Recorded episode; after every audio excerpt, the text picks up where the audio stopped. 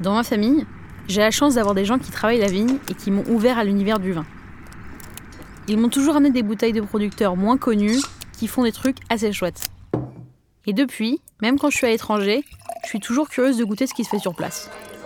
Je l'ai fait en Grèce, en Italie, aux États-Unis, au Japon et même en Angleterre.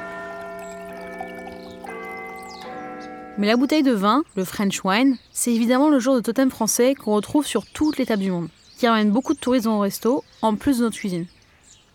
Pétrus, Cheval Blanc, Château d'Yquem, Château au Lafitte, Château Pape Clément, on a les domaines les plus connus et les plus enviés. Et en volume, on est pas mal non plus. En France, on produit près de 20% des bouteilles vendues dans le monde, ça fait quand même 4,2 milliards de litres par an. Et pourtant, la bouteille la plus vendue chez nous, c'est pas dans un grand domaine qu'on la retrouve, mais dans une grande surface. Une bouteille sur deux en France s'achète dans un supermarché et le prix moyen ne dépasse pas les 4-5 euros. Bref, on est loin des grands châteaux, des grands Bordeaux, mais ce sont de loin les vins qui rapportent le plus. Et ça, il y a un homme qui l'a compris il y a plusieurs dizaines d'années. C'est Pierre Castel, le baron du vin bon marché en France. Et ce qui m'intéresse dans cet épisode, c'est de regarder ce qui se cache derrière les étiquettes des vins les plus vendus en France, du style Baron de l'Estac ou encore Roche-Mazet et comprendre le personnage qui se cache derrière. Pierre Castel, l'une des plus grandes fortunes françaises. Un homme qui a compris avant tout le monde ce qui rapportait dans le marché du vin. En tant que chef, Justine, bon service. Bon service, chef. à la télévision C'est tartare de veau. ou sur les réseaux sociaux, Alexia Duchel a une super solution contre la pénurie des pâtes dans les supermarchés. je me bats pour que l'on sache comment on cuisine et quel impact ça a. Manger, c'est 8000 milliards de dollars de chiffre d'affaires l'année dernière dans le monde entier. Ça mérite au moins de se demander à quel prix certaines tendances se font ou se sont faites dans notre histoire.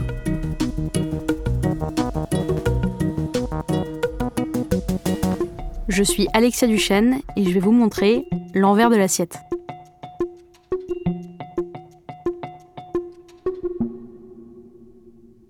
Aujourd'hui, quand on achète une bouteille de vin dans une grande surface, il y a un gros logo pour dire aux femmes enceintes de ne pas en consommer. Et à la télé ou à la radio, on entend souvent le message sur l'abus d'alcool dangereux pour la santé. Merci. Un verre, ça va? Trois verres? Bonjour les dégâts. Mais ça n'a pas toujours été comme ça. Oh, pas tellement au repas, euh, à midi, le soir. pour les repas, mais j'aime bien, j'aime bien le Côte du Rhône. Dans les années 50 en France, on buvait trois fois plus de vin qu'aujourd'hui. Environ 3 verres et demi par personne et par jour, contre un en moyenne par jour en 2022. On ne doit jamais de toute façon dépasser trois quarts de litre par jour. À cette époque, il y a un homme qui comprend très vite la consommation des Français et le business qu'il y a derrière. Cet homme, c'est Pierre Castel. Ce fils d'immigré espagnol commence dans les quartiers des Chartrons à Bordeaux, comme simple barricailleur. Juste après la guerre, lui et ses frères roulent des barriques dans les bateaux, direction l'Afrique. Il a grandi dans une famille très modeste, son père a été ouvrier viticole toute sa vie et Castel va quitter l'école à 12 ans pour travailler. Et c'est en observant les allers-retours des bateaux en partance pour l'Afrique qu'il a l'idée d'y tenter l'aventure. Il va y envoyer des grandes quantités de vin premier prix. Castel a une double intuition à ce moment-là faire commerce avec l'Afrique et surtout jouer sur les grosses quantités.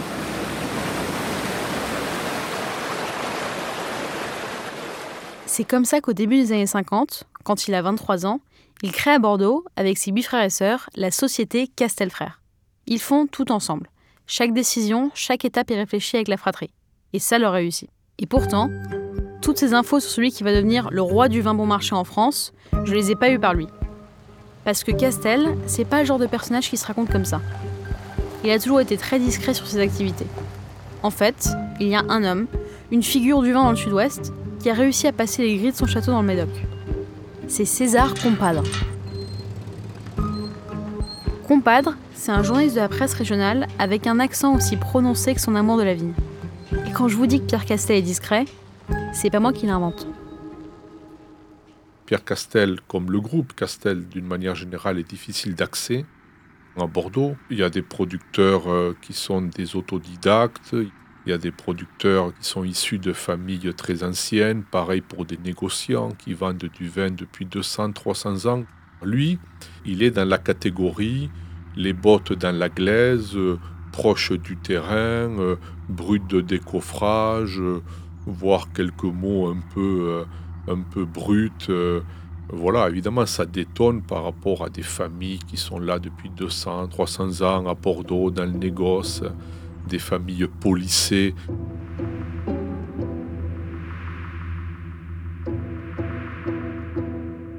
C'est un fils d'immigrés espagnols de Huesca, du nord de l'Espagne, qui sont arrivés dans une commune du Blayais, au nord de la Gironde, qui s'appelle Berson.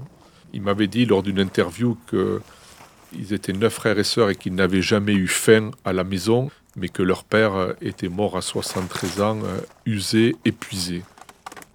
Pierre Castel a arrêté l'école à 12 ans. Il m'a expliqué qu'il n'était pas très bon élève. Voilà, il arrive d'une famille euh, très très modeste et il voulait réussir. Quand on est à Bordeaux, on essaie de se lancer dans le vin, le négoce du vin, acheter pour revendre, beaucoup de travail, les livraisons dans la journée, la comptabilité le soir et la nuit. Et toujours un travail en famille. Ça, c'est un des points clés chez Castel. C'est un travail en famille.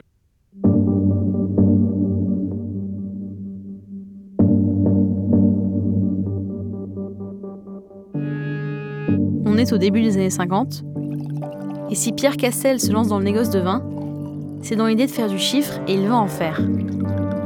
Car juste après la guerre, et c'est César Compadre qui me l'assure, on ne buvait vraiment pas comme aujourd'hui. On parlait même des vins comme des boissons énergisantes. Alors, la consommation de vin euh, dans ces années post-guerre, les années 50, 60, 70, ça n'a à peu près absolument rien à voir avec le vin aujourd'hui. À l'époque, euh, c'était euh, ce qu'on appelait de la bibine, hein, tout simplement. Et J'aime le vin par excellence, parce que le vin est un aliment très nourrissant. C'était une époque, voilà. Comme vous le disiez, boisson énergisante. On pouvait en boire un litre ou deux par jour. On en parlait à l'école. Il y avait de grandes publicités euh, en ville et ailleurs dans les campagnes pour dire buvez du vin, c'est bon pour la santé. euh, Voilà, donc autant dire des choses qu'aujourd'hui on ne verrait pas du tout. Docteur Maury, vous êtes l'auteur d'un ouvrage remarquable et peut-être même capital euh, Je vous remercie. en ce qui concerne la médecine, puisqu'il s'intitule Soignez-vous par le vin. C'était des bouteilles de 1 litre et puis c'était aussi ce qu'on appelait des marichanes, des contenants en verre d'une dizaine, d'une quinzaine ou d'une vingtaine de litres, parce qu'à l'époque, ce qui comptait, c'était plus le volume que la qualité, hein, c'est la règle simple. Et également, euh, beaucoup en bouteilles de 1 litre. Et c'est avec ce type de contenant qu'est né euh, le volet viticole de l'Empire Castel avec une marque très connue qui s'appelle Castelvin. Voilà. Mais qui est restée comme euh, une espèce de symbole de cette bibine qu'on buvait à l'époque. Les vins d'entrée de gamme, ils ont aujourd'hui plutôt des noms de faux châteaux. Baron de l'Estac, Roche-Mazet, et Pierre Castel va en inonder tous les rayons des grandes surfaces de France. En fait, en un demi-siècle, Castel et sa famille vont totalement s'adapter aux attentes de la grande distribution française, avec ces bouteilles qui coûtent entre 3, 4, 5 euros, et qui sont d'ailleurs toujours exposées volontairement à hauteur d'yeux dans les rayons. Pour être bien sûr qu'on n'érate pas. Dans ce marché, Castel est le champion. En bas de rayon, on trouve la villageoise. Juste au-dessus, à hauteur de genoux, Vieux Pape. Et Baron de l'Estac, bien sûr, c'est celui qui trône au meilleur endroit dans le linéaire, bien à la portée des regards. Baron de l'Estac, qui au passage est pas du tout un baron connu, mais un anagramme de Castel. L'Estac, Castel. Cette bouteille, c'est la star de l'Empire Castel et le vin de Bordeaux le plus vendu en France, avec environ 8,5 millions de bouteilles écoulées chaque année. Mais Baron de l'Estac, c'est ce qu'on appelle un vin de marque. Et ça, César Compadre insiste beaucoup dessus. La nuance est très importante avec les vins de château.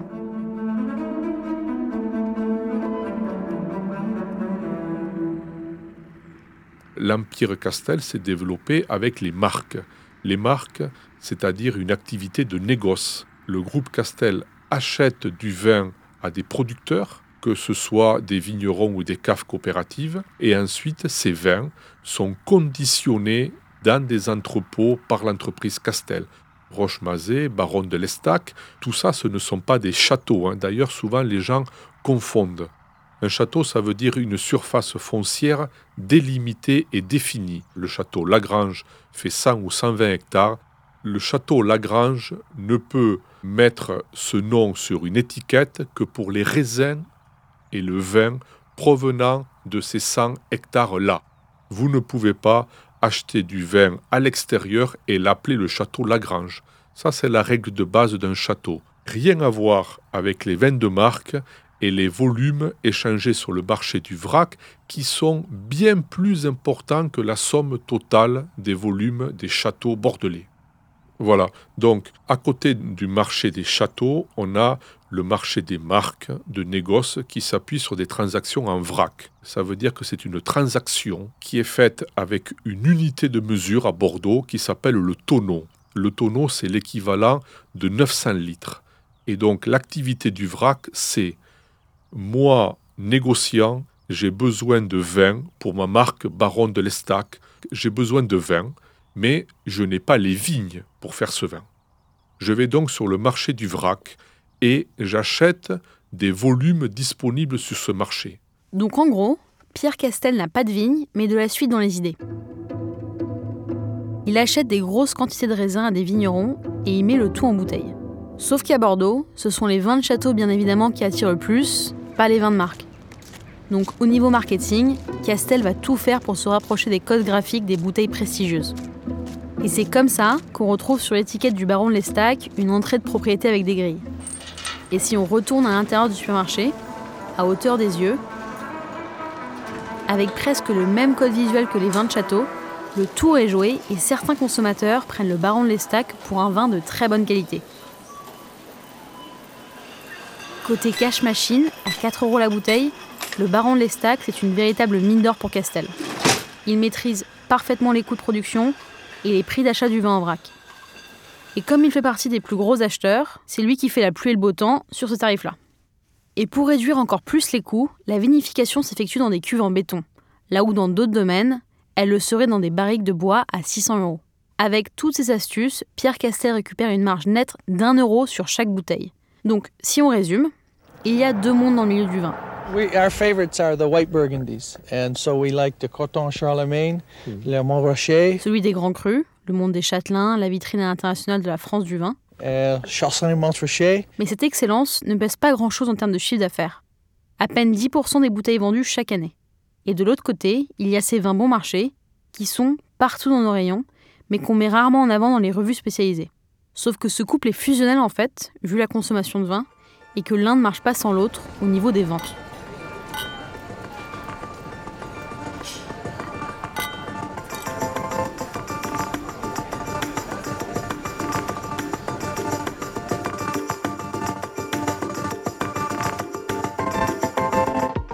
Les succès de Bordeaux, c'est des grands noms et des volumes.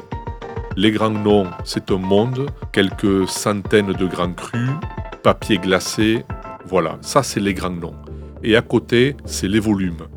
La Gironde, c'est le plus grand département viticole de France. Ce sont des 600 à 700 millions de bouteilles.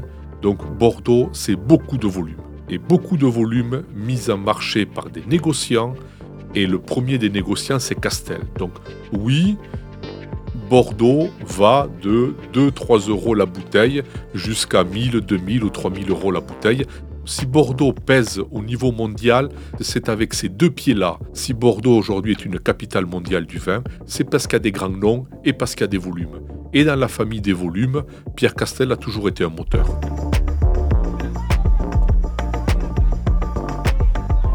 Un moteur qui s'est exporté dès le plus jeune âge. Comme je vous l'ai dit, la passion de Castel pour les volumes de Bordeaux a commencé avec les barriques qu'il roulait vers l'Afrique. Et cette passion, il ne l'a jamais abandonnée, il l'a juste transformée.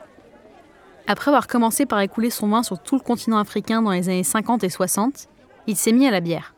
D'abord, grâce à Omar Bongo au Gabon, puis ensuite partout. Au Cameroun, en Côte d'Ivoire, au Sénégal, au Niger, au Burkina Faso, au Bénin, au Maghreb, à tel point que Castel est devenu le numéro 2 de la bière en Afrique. Un marché beaucoup plus juteux que le Bordeaux, où il fait les trois quarts du chiffre annuel de sa société.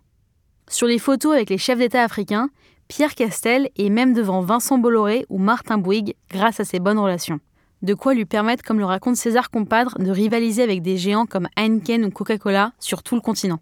Pierre Castel euh, a parcouru l'Afrique euh, dans tous les sens. Il a lié des accords avec les chefs d'État africains dont il me disait euh, régulièrement que pratiquement il les appelait par leur prénom et il les connaissait tous. Et aujourd'hui, l'essentiel de l'Empire Castel, d'ailleurs, pour le chiffre d'affaires et le revenu, c'est plus la bière que le vin. Le vin, c'est l'histoire et la bière, c'est le cash flow. En tout, le groupe Castel produit plusieurs dizaines de millions de bouteilles de bière par jour sur tout le continent. Ces 30 dernières années, l'Africain de Bordeaux, comme tous ses proches surnomment Pierre Castel, a racheté des brasseries à tour de bras dans plusieurs dizaines de pays. Et quand on essaye de lui faire de l'ombre, il réplique. En 2017, le géant néerlandais Heineken a essayé par exemple de se lancer en Côte d'Ivoire.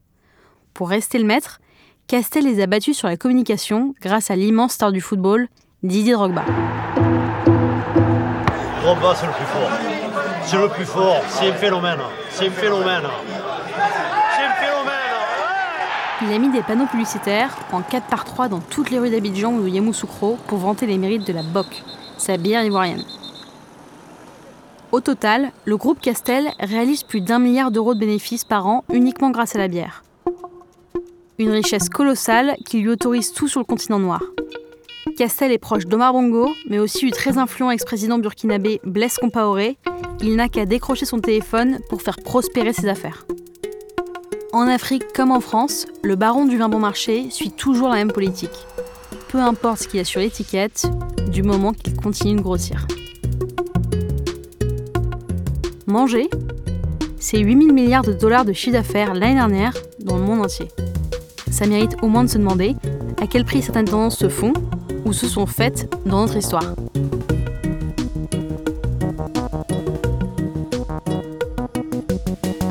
Je suis Alexia Duchesne et je vous ai montré l'envers de l'assiette.